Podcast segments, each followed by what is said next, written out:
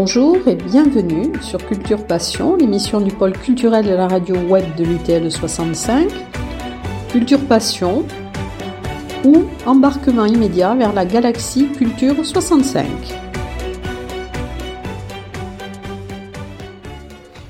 Dans le cadre de l'émission Culture Passion de la radio web de l'Université du Temps Libre, nous donnons aujourd'hui la parole à Jean-Louis Comont, architecte urbanisme. Bonjour Jean-Louis Comont. Bonjour. Vous êtes connu des auditeurs de l'Université du Temps Libre car nous avons occupé vos locaux euh, à l'hôtel Bellevue à Séméac pendant la période critique de la pandémie. Vous commencez aussi une série de cours à l'Université du Temps Libre sur l'économie symbiotique et l'architecture bioclimatique.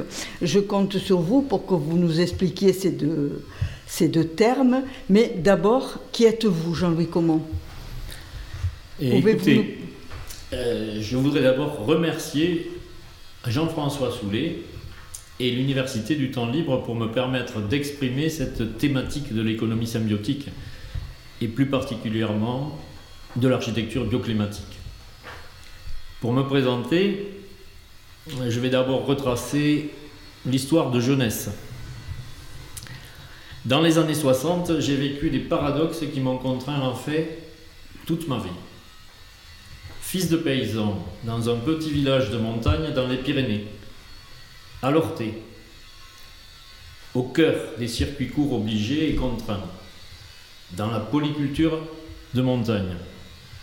Alors que la France était en pleine exubérance des Trente Glorieuses, moi, je vivais des expériences totalement opposées. Totalement opposées à cette effervescence sociétale idyllique. J'ai vécu le passage, pour cette petite exploitation familiale, j'ai vécu le passage de la traction animale à la mécanisation. J'ai vu mon père pleurer, menant ses bœufs à l'abattoir. Tout ça pour gagner, soi-disant, en productivité. Tout ça pour un tracteur flambant neuf.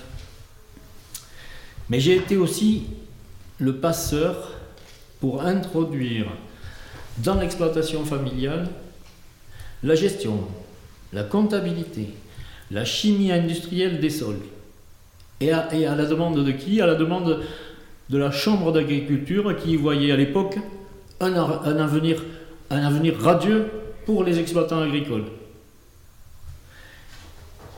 Et donc, inconsciemment, j'ai participé à installer tout ce qui aujourd'hui doit être repensé, tout ce qui aujourd'hui doit être presque abandonné.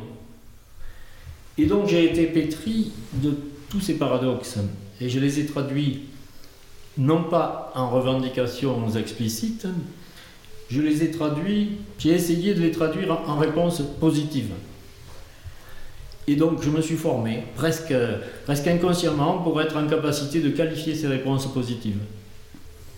Pour cela, j'ai acquis des savoir-faire professionnels très larges. Architecte en 1975, urbaniste en 77, constructeur de bâtiments de travaux publics en 1988 et gestionnaire des investissements. Un savoir-faire très large. Ce savoir-faire qui est l'inverse d'un savoir-faire de niche. Je dis souvent pour exprimer ce circuit court, j'achète l'arbre dans la forêt et je le revends tous les matins en petit déjeuner aux clients de l'hôtel. Ce savoir-faire, en fait, n'est réservé normalement qu'à des holdings avec maison mère et filiales. Moi, je traite cette continuité avec, avec seulement quelques salariés. Voilà donc un circuit court, très valorisant économiquement et très valorisant environnementalement.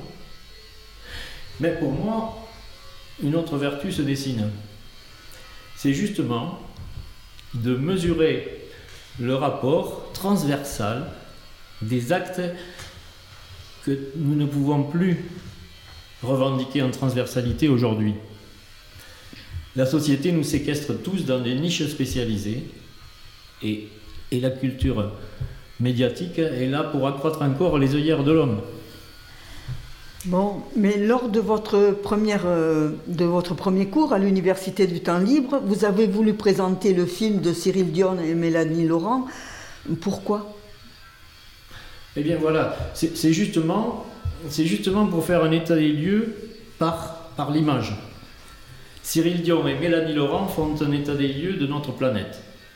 La situation dégradée, certes, mais ils nous montrent aussi que des solutions existent partout sur la planète. Ils nous montrent qu'il faut se mobiliser, chacun à notre place. Des solutions existent autour de l'alimentation, par exemple. Vous voyez qu'un terrain en jachère peut, en 3 ou 4 années, générer un chiffre d'affaires de 50 000 euros. La permaculture permet de produire sur 1000, sur 1000 mètres carrés, oui, ce que produit un maraîcher traditionnel sur un hectare. Mais la réponse environnementale est encore plus explicite. Accroissement de biodiversité, accroissement du bilan carbone. Voilà, ce film, ce film vous prend en tripe, car les solutions sont simples et, et on ne les voit pas. Oui, donc vous faites un lien entre les sujets évoqués dans le film, agriculture traditionnelle, circuit court, et vos conceptions d'architecte et d'urbaniste. Effectivement. Euh, alors, tout remonte dans l'exploitation agricole, si, vous voulez, dans l'exploitation agricole familiale, j'ai vécu la pratique des circuits courts au quotidien. Ensuite, au titre d'étudiant, j'ai étudié ces modes de vie adaptés au climat, les typologies de l'habitat, les traces dans le parcellaire euh, ancien, les pratiques ergonomiques liées au climat et liées aux saisons. En fait, en fait j'ai étudié l'écriture dans le paysage des actes des peuples racines. Et j'ai regardé plus avec l'œil du, survivaliste qu'avec l'œil de l'anthropologue. Mais toujours, bien entendu, toujours avec une, restitution, une réponse d'architecte et d'urbaniste. Une réponse positive. Et c'est toute cette transversalité que je revendique. Et ensuite, j'ai commencé à lier mes actes professionnels et ma recherche. Mais donc, quelle solution avez-vous créée ben, Il faut trouver des solutions euh, exemplaires. Effectivement, il faut changer complètement l'échelle de valeur et il faut fabriquer un nouveau système. Et presque un nouveau système de pensée. Il, faut aller, il faut aller vers des solutions douces qui permettent de réintégrer l'homme, en fait, réintégrer l'homme comme élément de biodiversité retrouver des valeurs naturelles, retrouver le lien avec la nature, avec la terre nourricière, et supprimer, bien entendu, le plus possible le recours aux énergies, fut-elles renouvelables. En matière d'habitat, par exemple, nous produisons, depuis 2007 des maisons sans chauffage, sans climatisation et sans VMC. Des maisons passives à 100%, mais qui en plus, elles sont très économiques en investissement. Donc, nous sommes dans un concept gagnant-gagnant. vous, participez aux assises du logement, au CESA, au Palais d'Iéna à Paris, car vous pensez que tout commence par le logement. Euh, oui, nous, étions présents hein, aux assises du logement. Euh, euh, c'était avant le Covid, en 2019. Effectivement, je pense en effet que c'est à partir du logement, à partir du logement que l'on peut modifier le système. Il faut réintroduire l'homme comme élément de biodiversité. Et c'est à partir de son habitat qu'il faut agir. C'est bien de cela qu'il s'agit, non Réintégrer l'homme, réintégrer l'homme comme élément de biodiversité. Reprenons l'exemple des 1000 mètres carrés en production en permaculture. Eh bien, sur ces 1000 mètres carrés de, production, quatre familles vont en plus y créer leur habitat et vont participer à générer la ressource. Accroissement des circuits courts dans l'inertie, dans la proximité du logement, accroissement de biodiversité, accroissement du bilan carbone. Ce sont les bases d'un nouvel équilibre à trouver où le logement se transforme en logement ressource. Logement ressource. Au lieu d'être un gouffre d'énergie et de contraintes de mobilité obligées, le logement génère la ressource. nous devons créer une nouvelle cohérence sociétale autour du logement. Le droit au logement, la loi Dallot, doit se transformer et devenir euh, le droit à la ressource par le logement. Le droit à la ressource, non pas par les aides sociales, mais le droit à la ressource par le logement. Mais quels sont les outils qui vous permettent d'arriver à ces objectifs? Écoutez, deux, approches, euh, deux solutions principales. Le logement doit être pensé sans avoir recours aux énergies, quelles qu'elles soient. C'est la première chose. Et deuxièmement, l'urbanisme doit rendre permissif, l'urbanisme doit permettre la mutualisation des actes au quotidien. C'est en fait, c'est l'apprentissage des peuples racines qui permet toujours d'écrire les vraies solutions.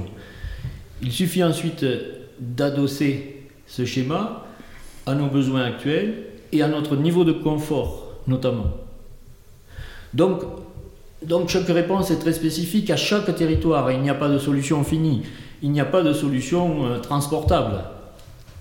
Néanmoins, néanmoins, une ligne directrice est toujours constante c'est cette ligne directrice qui nous autorise d'ailleurs à parler du logement ressource. L'urbanisme doit rendre permissif la mutualisation des actes. Aujourd'hui, c'est l'inverse. L'urbanisme empêche la mutualisation des actes au niveau du logement de la ressource. Voilà, avec, donc avec le logement bioclimatique passif à 100%, avec l'urbanisme qui autorise la transversalité et la mutualisation, voilà les, deux outils, les deux clés élémentaires. Mais ensuite, chaque territoire va devoir interpréter et adapter ses méthodes, bien entendu. Mais attention, euh, la mutualisation des actes, le retour à la nature, ne veut pas dire le retour à l'instinct primaire. Euh, ni la création de kibbutz ou autre communauté. Non, c'est exactement l'inverse. C'est au contraire le maintien de la propriété privée et, le maintien de, l'intime. La règle est plutôt que le propriétaire ou l'usager reste maître d'ouvrir son espace à la mutualisation. L'urbanisme est seulement permissif. Et ce n'est pas un urbanisme qui interdit. Je note que vous êtes attentif à ce que votre habitat ne soit pas fermé, ne puisse pas entrer dans une dérive sectaire. Oui, vous voulez dire fermé socialement. socialement. Dès l'instant où nous acceptons la notion du logement ressource, alors la, la problématique sociale n'est plus du tout la même pour la société. Le, coût social qui est déployé aujourd'hui se transforme tout simplement en une vie sociale partagée. Et seules les structures culturelles et cultuelles demeurent, plus bien entendu la prison et l'hôpital. Et le, dénominateur commun, le dénominateur commun à toutes les espèces et à tous les hommes, c'est le lien à la nature, le lien à la ressource les, prédispositions dont parlent les neuroscientifiques. Un lien fédérateur au-delà des différences sociales, politiques, culturelles, ethniques, religieuses. Le lien fédérateur, c'est l'acquisition de la ressource par la nature. Le lien tout simple à la biodiversité. Bien entendu, cette hypothèse cette hypothèse paraît utopique tant elle est éloignée de nos réponses actuelles. Et pourtant, pourtant, si on regarde la population, si on écoute la population, 100%, 100% de la population 100% de la population émet une volonté de, de retour à la nature, c'est constant dans notre société. Alors, où est la contradiction? Où est la contradiction? Je pense que si on installe le logement vertueux et un urbanisme permissif efficace, on peut créer des points d'éclosion des points d'éclosion qui ne soient pas des communautés, des sectes ou des kibbutz, mais au contraire des points d'éclosion en capacité d'émanciper sur la périphérie du territoire. Et pour moi, le seuil d'éclosion, c'est un, un éco-village qui se situerait à 50 familles environ. Bon, alors je sais aussi qu'une thèse universitaire est en train de s'écrire concernant vos recherches. Effectivement, euh, bon, je vais vous en dire quelques mots. Euh, la thématique est, difficile à exprimer. Et, je, vais plutôt, je vais plutôt formuler les hypothèses en devinettes. Et ensuite, vous viendrez confronter les solutions pendant les cours du 21 janvier et du 14 février. Alors, la devinette, on peut la poser de la manière suivante, vous allez voir. Quel est le matériau présent autour de nous en permanence qui soit capable de participer à une sensibilisation des populations au changement climatique? Un matériau qui s'inscrit dans les savoir-faire d'une filière diffuse dans les territoires. Il s'agit d'inciter les plus gros pollueurs à, être, comptables de leurs actes. Il s'agit d'organiser une matérialisation physique expressive d'un objet qui puisse rapprocher les esprits peu convaincus par le réchauffement climatique et les esprits très convaincus. Un matériau, un matériau qui fasse le lien entre le marché de l'art et le marché du carbone. Rien de moins. C'est confus. Je l'avoue. Pourtant, Pourtant, vous verrez que c'est assez simple dans la réponse, et dans la technicité aussi d'ailleurs. Mais, mais, le cheminement de la pensée est éminemment complexe à structurer. Nous, en rediscuterons. Nous portons cette thèse avec Sophie Chaour, une thèse qui consiste donc à mesurer, à étalonner, à organiser et à rendre efficients les postulats que je viens de vous présenter. Et je vous invite donc sans vous en dire plus, les 31 janvier et 14 février pour évoquer ces, hypothèses. non, nous n'avons plus qu'à aller assister à vos cours.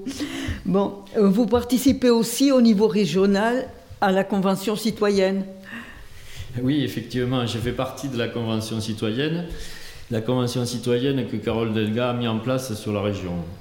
Euh, une belle initiative d'ailleurs, une belle initiative de démocratie participative même si le champ d'apport des experts professionnels, euh, les, apports aux membres citoyens, ils étaient relativement faibles et sur des durées peut-être trop courtes. Mais bon, par contre, là encore, j'ai pu constater combien la production de l'urbanisme actuel en Occitanie est source de préoccupation. Savez-vous combien nous devons loger d'habitants en plus tous les ans en Occitanie? 50 000 habitants. La ville de Tarbes à construire tous les ans en Occitanie. C'est énorme. À ce rythme, en 20 ans, la population d'Occitanie va croître de 17%. Mais le chiffre le plus alarmant, ce n'est pas celui-là. Le chiffre le plus alarmant, c'est le suivant. Combien, encore une devinette, combien de mètres carrés de sol est artificialisé pour chaque nouvel habitant? Pas pour chaque famille, hein? Non, pour chaque nouvel habitant. Et ce n'est pas moi qui le dis, c'est le, schéma régional, le SPRADé. Eh bien, 756 mètres carrés de sol sont artificialisés chaque année pour chaque nouvel habitant. C'est exorbitant, c'est irréaliste, mais c'est un constat. Et si nous rapprochons cette problématique des solutions que nous avons évoquées, et si nous prenions l'hypothèse que tous les ans, ces 50 000 nouveaux habitants, au lieu d'artificialiser, si ces 50 000 habitants nouveaux étaient générateurs d'accroissement de biodiversité, générateurs d'accroissement de bilan carbone, et qu'en plus, ils y puisent la ressource. Alors, alors en 20 ans, 17% de la population d'Occitanie disposerait des moyens en vécu et en communication implicite pour commencer à émanciper tout le reste du territoire. Un vrai changement de paradigme. En fait, une nouvelle voie vers une vie heureuse. Euh, vivre l'esprit libre, tout simplement. Mais pourtant, un défi bien difficile à tenir, bien sûr. Pourtant, euh, pourtant, pourtant, pourtant, les solutions, elles sont là. Donc, vous participez à des actions au niveau régional, mais aussi au niveau départemental. Euh, vous participez à la French Tech. Expliquez-nous. Écoutez, la, French Tech, euh, la French Tech nous accompagne depuis quelque temps, effectivement, depuis un an, et nous accompagne sur, sur tous ces objectifs que, que, je viens de, de vous présenter. Et, dans ce contexte-là, nous, nous, sommes en train de, nous avons, nous avons créé euh, une nouvelle structure qui se nomme Terralogia, une structure d'assistance à maîtrise d'ouvrage. Et, cette structure est d'autant plus pertinente pour moi. Elle est d'autant plus pertinente qu'elle est créée à l'initiative des usagers qui pratiquent l'architecture bioclimatique 100% passive depuis des années, depuis 2007 d'ailleurs.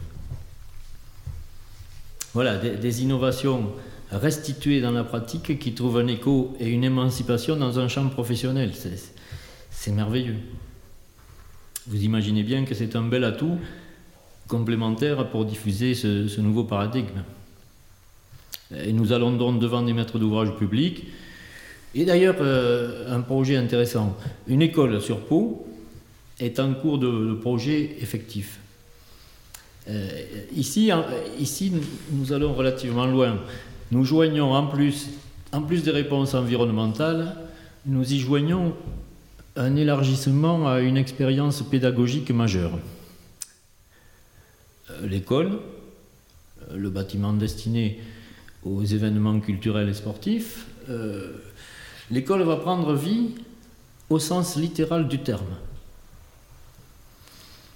Euh, l'éthique portée par l'établissement scolaire va se transformer, va se transférer plutôt dans son histoire et dans son futur, dans des stigmates créatifs qui seront inscrits dans le bâtiment.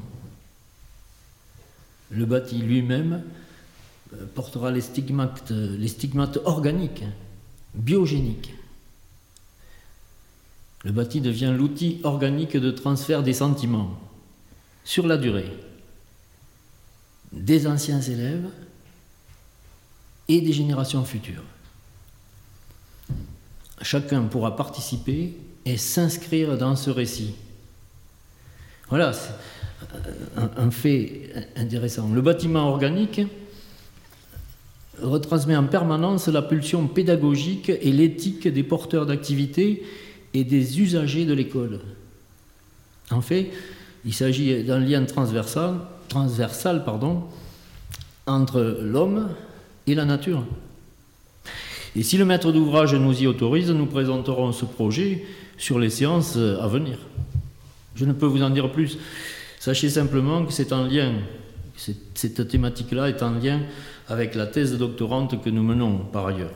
Donc, vous avez des, des, actions au niveau de la région, au niveau du département et peut-être au niveau de notre université, puisque vous pouvez organiser des visites pour les adhérents de, de l'université du temps libre. Oui, effectivement, ce sera, ce sera avec plaisir. Oui, nous allons, euh, nous allons organiser des visites de groupes, euh, notamment de réalisation bioclimatique. Et les adhérents de l'UTL peuvent déjà se signaler. Il est évident qu'une petite visite vaut mieux qu'un long discours, surtout dans ces domaines d'innovation. La preuve par la pratique vaut mieux. ces, innovations, elles, sont bien réelles et, ce ne sont pas des utopies. Et c'est sûr que nous avons besoin de diffuser et d'émanciper euh, vers les populations. Mais bon, je pense que le charisme que l'on sent présent au sein de l'UTL, je suis sûr d'ailleurs, plus que je ne pense, je suis sûr que ce charisme sera, là pour nous aider vers ce développement vertueux. Et, d'ailleurs, c'est déjà le cas puisque vous nous donnez, vous, nous donnez la parole aujourd'hui. bon, euh, merci Jean-Louis Comont pour ce moment très riche. Hein. Moi, je suis frappée par la cohérence de votre parcours. Très tôt dans votre vie, vous avez compris qu'il n'y avait pas de fatalité dans la dégradation de notre environnement et de nos manières de vivre. Vous avez cherché et maintenant proposé des solutions pour y remédier. Et surtout, vous mettez votre savoir et vos idées au service de tous. Lorsqu'on vous, écoute, nous comprenons qu'il faut, selon votre formule, agir vite. Agir vite, oui. Merci encore. Merci aussi.